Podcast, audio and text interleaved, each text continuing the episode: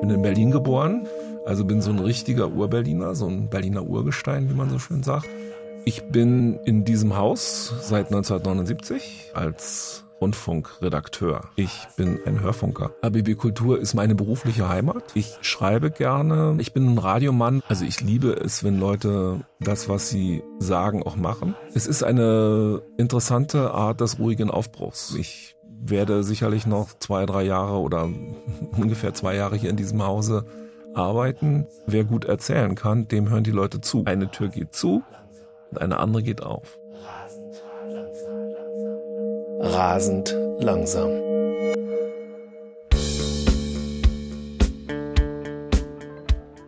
Ich bin Jürgen Gressel-Hichert, Journalist und Redakteur bei RBB Kultur. Der Name meines Podcasts, also Rasend langsam, passt gut zum heutigen Thema, denn da geht es um etwas, das sich in den letzten Monaten rasend schnell um die Welt ausgebreitet hat. Und wir realisieren, dass dieses etwas viele Menschen so langsam rasend macht, weil es einfach immer noch da ist. Ein halbes Jahr nachdem die Weltgesundheitsorganisation die Verbreitung des neuen Coronavirus erstmals als Pandemie einstufte, gibt es nur wenig Hoffnung, dass der Spuk bald zu Ende sein wird. Betroffen sind die Bezirke Mitte, Tempelhof-Schöneberg, Friedrichshain-Kreuzberg und Neukölln. Hier hat es innerhalb einer Woche mindestens 50 Neuinfektionen die 100.000 Einwohner gegeben. Berlins Innensenator Geisel bezeichnete die Lage als ernst. This is CNN Breaking News. Der Präsident hatte sich in seinen gepanzerten SUV gesetzt und das Krankenhaus verlassen.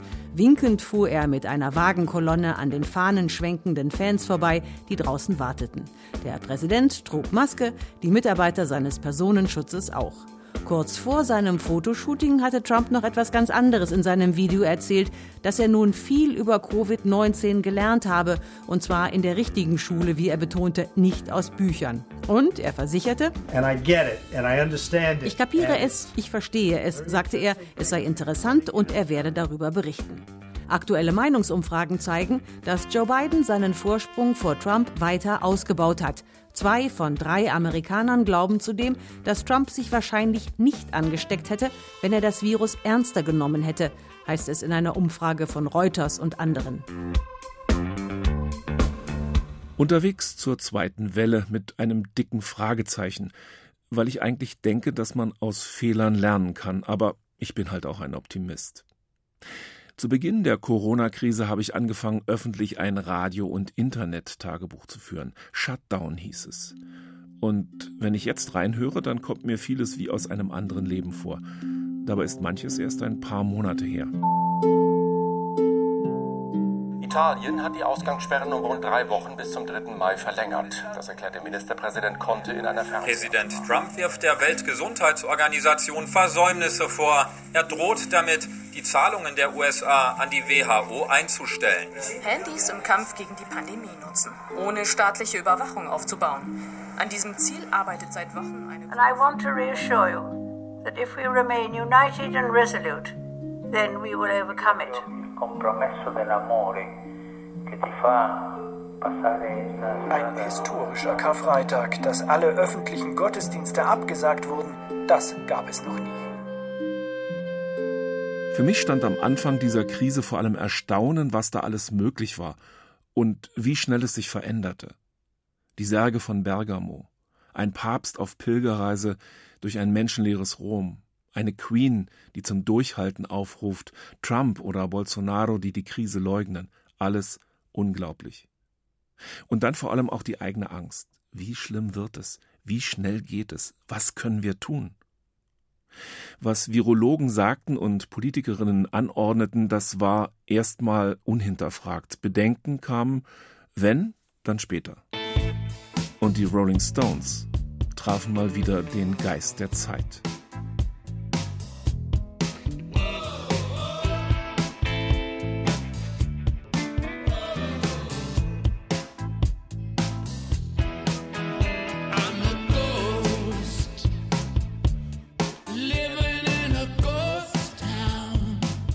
Im Gegensatz zum Ausbruch der Krise hat sich seitdem einiges verändert. Ich fühle mich schon lange nicht mehr so, als würde ich in einer Geisterstadt leben müssen mit Ausgangssperren und Mobilitätseinschränkungen. wobei das bei uns, jedenfalls in dieser Region, noch fast harmlos zu nennen war und anders als in Südeuropa oder Großbritannien auch keine echten Lockdowns waren. Ich weiß auch mehr über das Virus und seine Wirkungen. Dass die Übertragung zum Beispiel über Aerosole erfolgt, dass normale Masken doch einen gewissen Schutz bieten und Singen in der Badewanne möglich ist, im engen Chorverband aber gefährlich werden könnte und dass Handhygiene und Abstand auch zum neuen Normal dazugehören. In den letzten Wochen sind die Infektionszahlen wieder angestiegen. Gegen Ende September zählt die WHO, die Weltgesundheitsorganisation, mehr als 30 Millionen Menschen weltweit. Die Sterberate ist bei uns in Europa weniger besorgniserregend als noch zu Beginn der Krise. So weit, so Alltag. Aber normal? Es gehört, glaube ich, zu den größten Irrtümern dieser Krise, dass ich mich oder irgendjemand sich wirklich sicher fühlen könnte und dass das Leben einfach so weiterlaufen würde wie in den Jahren davor. Auch wenn im Wochenrhythmus beschworen wird, dass es bald, sehr bald, also fast schon heute einen Impfstoff geben wird. Tatsächlich ist der noch in wahrscheinlich weiterer Ferne, als manch ein Politiker denkt. Und es gehört ja auch offenbar zur Tücke dieses Virus, dass selbst eine überstandene Krankheit unter Umständen nicht automatisch länger immun macht. Selbst Urlaub machen vom Virus geht nicht. Die Balearen haben es vor einigen Wochen schmerzhaft erleben müssen, dass feiernde Touristen mit null Bock auf Abstandsregeln und Maskenpflicht alles wieder zunichte gemacht haben, was man sich in Mallorca und anderswo erhofft hatte. Ich bin wütend, als ich den Bericht meines ARD-Kollegen Oliver Neuroth höre. Die Playa de Palma hat sich in eine Geisterstadt verwandelt. Von jetzt auf gleich. Alle Bars und Restaurants an der sogenannten Bier- und an der Schinkenstraße haben ihre Rollladen heruntergelassen. Die wenigen Menschen, die noch unterwegs sind, unterhalten sich über das eine Thema. Zwei Monate lang oder was? Das heißt, alle Bars dicht. Dennis hat gerade von der Nachricht erfahren. Davon, dass die Balearenregierung ernst macht im Kampf gegen den ausufernden Partytourismus. Das neue Normal ich radle durch die Stadt. In den ersten Monaten der Pandemie hatte ich die Straße oft für mich allein. Ein merkwürdig schönes Gefühl. Jetzt ist es wieder so wie immer. Erste Beobachtung, es trifft nicht alle Leute gleichermaßen hart. Für die einen ist es existenziell. Die Liste ist lang, von A wie Aussteller bis Z wie Zuschauer. Ich komme an Läden vorbei, die geschlossen haben und wahrscheinlich nie wieder aufmachen werden. Bars gehören dazu. Diskotheken, ein Ticketcounter, ein Schmuckladen. Dahinter stecken manchmal Einzelschicksale. Oft sind es aber ganze Wirtschaftszweige, die wegbrechen. Insgesamt sollen in der Veranstaltungsbranche etwa eine Million Menschen beschäftigt sein, darunter Caterer, Security-Leute, Schausteller, aber auch Eventplaner, Gaukler und DJs. Mit etwa 130 Milliarden Euro Umsatz in normalen Jahren sind sie nach der eigens in Auftrag gegebenen Studie der sechstgrößte Wirtschaftszweig Deutschlands, noch vor dem Bauhauptgewerbe. Das neue Normal. Auch das gibt es. Boomende Branchen, Lieferservice, Onlinehandel, auf meiner Tour entdecke ich zwei neue Fahrradgeschäfte und einen Bioladen, der gerade aufmacht. Abends ist es deutlich ruhiger in den sonst so angesagten Szenebezirken. Tagsüber kann ich eine Verödung der Innenstädte zumindest in Berlin und Potsdam nicht feststellen. Aber das ist halt nur meine direkte Wahrnehmung. Macht man den Horizont weiter auf und schaut nach Indien oder Amerika, sieht es schon ganz anders aus. Während andere Länder sich gegen die zweite Welle wappnen, bricht die erste Welle gerade erst voll über Argentinien herein. Dabei schien es lange so, als habe das Land das Virus im Griff. Doch jetzt gehört Argentinien zu den am schlimmsten betroffenen Ländern weltweit. Platz 10 in der Liste der Staaten mit den meisten Corona-Fällen. La Crisis. Die Menschen in einigen Ländern wie Spanien, Mexiko oder Argentinien kommen aus dem teuflischen Kreislauf gar nicht mehr raus. Andere gewöhnen sich gerade an das neue Normal. Es ist vielschichtig, widersprüchlich, überhaupt nicht mit einem Begriff zu fassen. Mir fallen ganz verschiedene Bilder ein, die diese Krise und den Versuch ihrer Bewältigung ausmachen. Die abmontierten Stühle in Theatern wie dem Berliner Ensemble, der Club Berghain, der jetzt eine Ausstellung zeigt, die aus der Not geborene Wiederkehr der Ein- und Zwei-Personen-Stücke auf der Bühne, Dichterlesungen digital und Masken bei einer Modenschau. Ich treffe mich mit der Schriftstellerin Tanja Langer und dem Kunsthistoriker Wolfgang Ciano. Wir sitzen mit zwei Meter Abstand im Wohnzimmer und unterhalten uns über Bilder dieser Zeit. Also das Erste, was ich dachte, als alle Menschen jetzt so mit Maske erschienen, auch im Supermarkt, also jetzt in der Nähe, im Alltag, war, dass ich so dachte, so jetzt haben wir alle eine Burka an. Und jetzt muss man sich auf die Augen konzentrieren und lernen, ein Lächeln nur über die Augen zu vermitteln.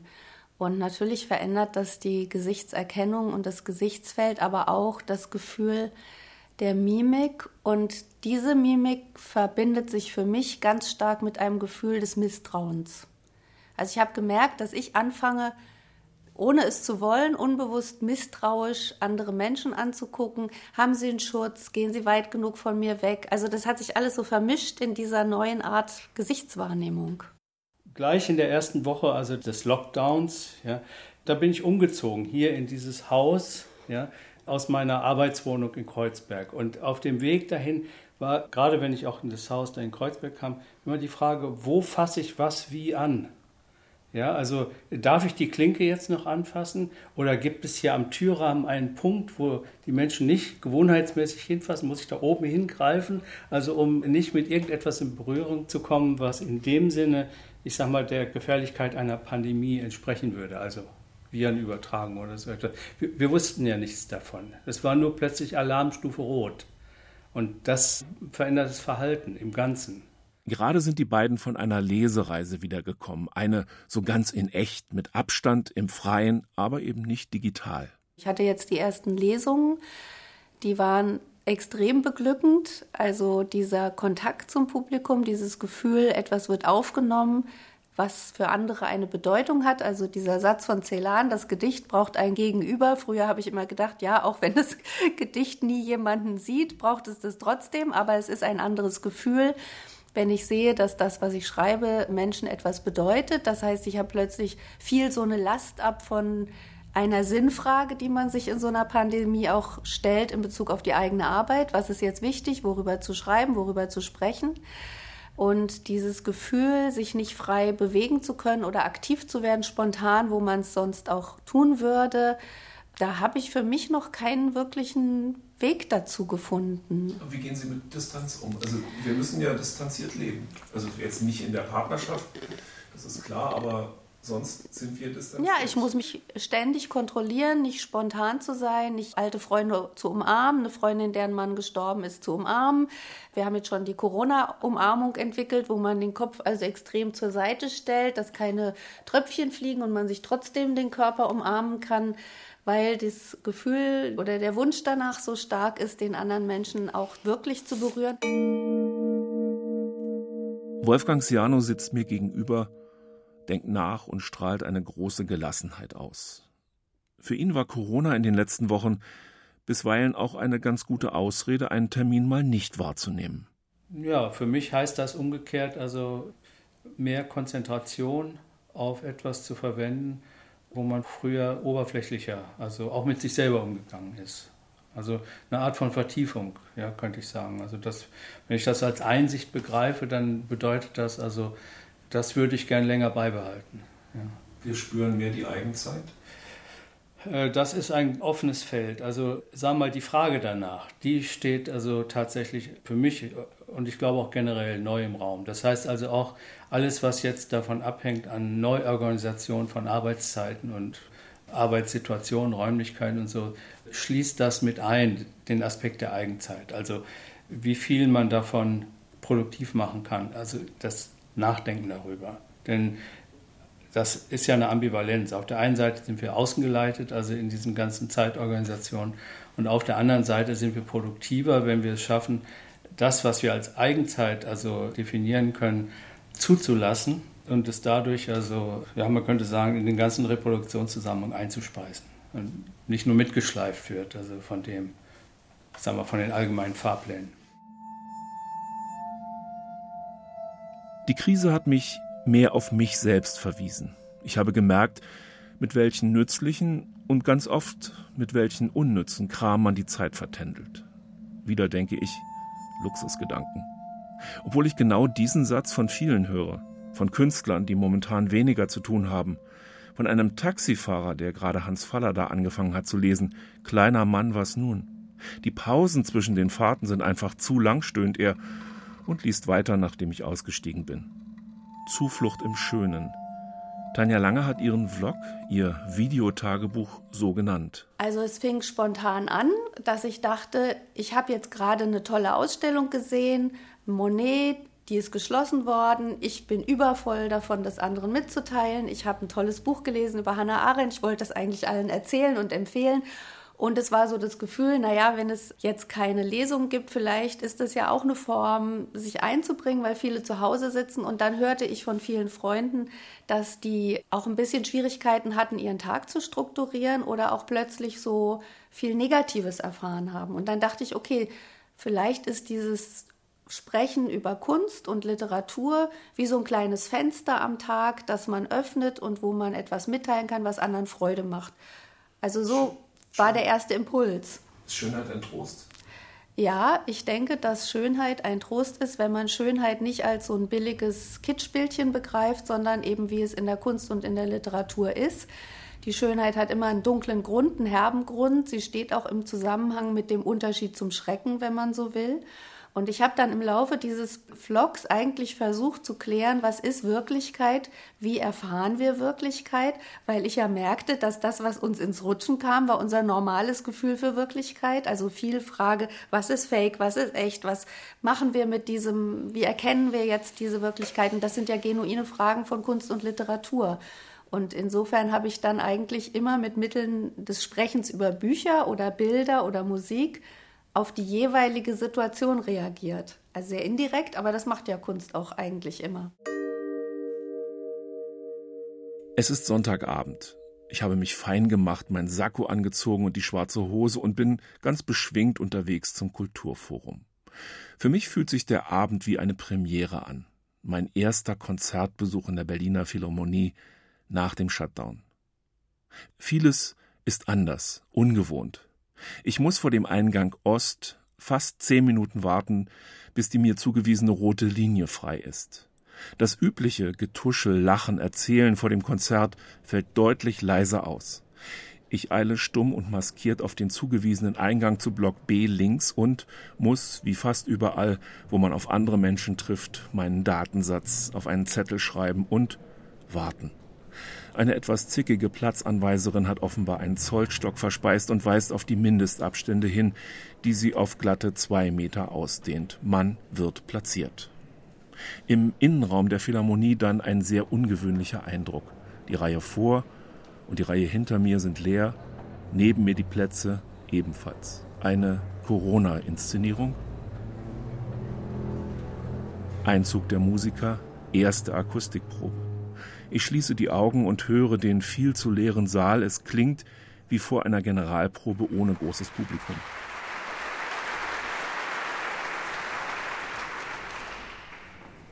Alban Berg steht auf dem Programm. Vor allem das Allegro Misterioso aus der lyrischen Suite für Streicher passt zu dieser geheimnisvollen Stimmung im Saal.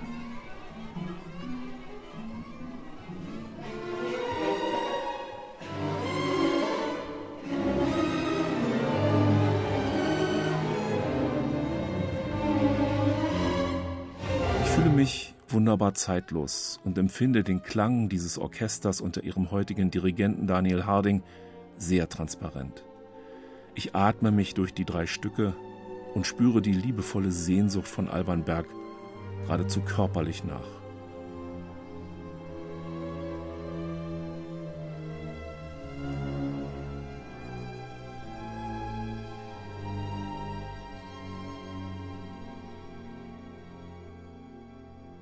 Nach den drei Stücken aus den 1920er Jahren steht ein anderes feines, großes Werk auf dem Programm.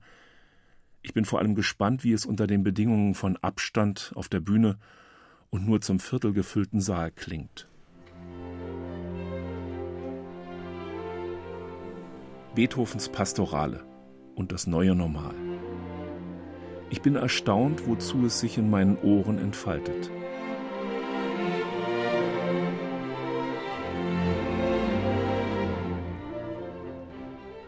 Ein Monument, das wie eine Skulptur aus schwarzem Granit in einem Garten steht, in dem man wandern kann.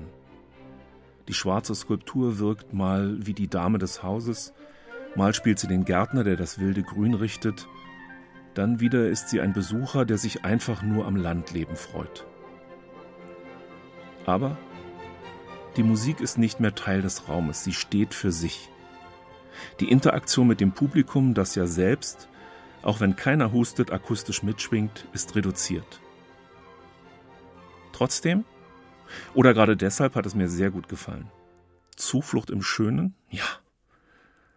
Als ich nach Hause fahre, muss ich an mein Gespräch im Hause Langer denken. Zuflucht bedeutet ja auch, dass man sich von etwas zurücknimmt, für einen Moment Pause macht, aber dann eigentlich reflektiert, was einem draußen begegnet, um dann wieder stärker hinauszugehen, also die Wahrnehmung zu schärfen. Zu Hause setze ich mich in meinen Korbstuhl und schalte das Licht aus. Es ist fast ruhig draußen.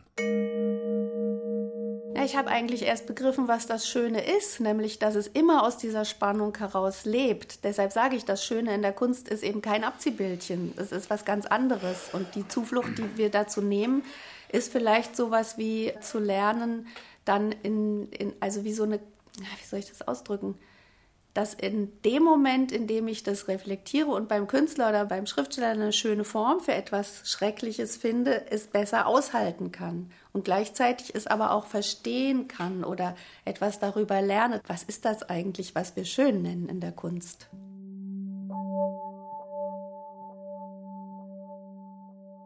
Hat diese Zeit der Pandemie auch etwas Nützliches geschaffen? Ich traue mich manchmal ganz vorsichtig, solche Gedanken zu haben. Klar, Corona hat schon jetzt unendlich viel Leid verursacht. Darf ich trotzdem sagen, dass mich diese besondere Zeit nachdenklicher entlässt und dass ich mit Blick auf eine mögliche zweite Welle vielleicht gelernt habe, gelassener zu sein? Und wenn die Kraft dazu nicht mehr allein aus dem Glauben kommt, dann spielt auf einmal die Kultur eine herausragende Rolle?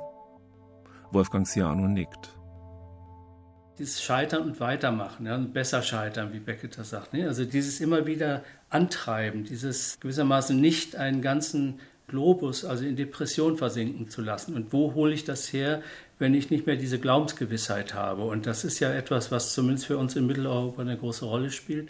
Und da hat die Kunst dann tatsächlich eine, ja, man könnte sagen, eine didaktische Funktion. Also weil sie immer so etwas wie ein Gelingen von widersprüchlichen Herausforderungen darstellt. Also das, so verstehe ich das jedenfalls, wenn die Tanja von Grundierung im Schwarzen oder im Dunklen oder im, letztlich im Tod. Nicht? Das ist ja eigentlich das, was zu überwinden ist. Also im Christentum ist die Überwindung des Todes eben an den Glauben gebunden und bei den Medizinern also an die Geräte beziehungsweise ja an den Computer, also in Zukunft.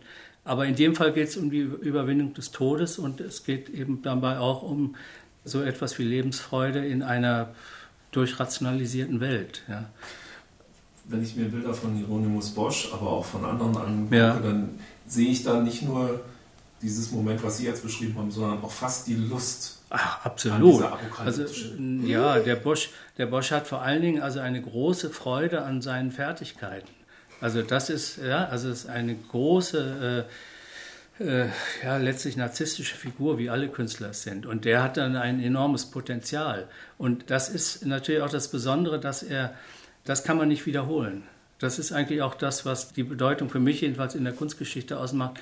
Es gibt da einfach Dinge, die unwiederholbar sind. Ja, also die muss man auch heute nicht nochmal machen. Insofern ist, ist dieser Blick darauf, also wie hat eine frühere Zeit auf solche Krisen reagiert. Das ist zwar immer lehrreich, aber wir leben eigentlich in der Permanenz von Krisen. Man kann nichts so tun, also als der Adorno in dem berühmten Spiegel-Interview gefragt, gestern schien die Welt noch in Ordnung, nicht wo er gesagt hat, mir nicht. Ne? Und äh, das war also, äh, in Bezug auf die 68er-Bewegung, glaube ich. Also jedenfalls, das ist eigentlich also unser permanenter Zustand. Also uns als in Krisen befindlich zu denken und zu sehen, wie man darin leben kann, wie man das also ja, in neue Lebensformen auch überführen. Das ist das, was ich vorhin meinte. Es gibt eine Art Erfindungsreichtum, ja, der durch so eine Herausforderung provoziert wird. Ich blättere mich durch mein altes Shutdown-Kulturtagebuch. Eine Probe mit dem Chor ist mir noch in guter Erinnerung, draußen auf dem Friedhof meiner Gemeinde. Wir stimmen ein altes Pilgerlied an, die Amseln singen fleißig mit und unser Pfarrer erzählt etwas von Ruhezeichen in der Musik, die man auch als Aushaltezeichen kennt. Heute heißen sie meist Fermaten. Sie lassen eine Note oder auch eine Pause so lange stehen, wie der Dirigent es möchte. Sie sind ein Spannungserzeuger, aber wenn der Dirigent die Pausen zu lange aushalten lässt, bricht die Spannung auch wieder zusammen. Ach ja, meinte er, früher hießen diese Pausen in der Musik übrigens Corona.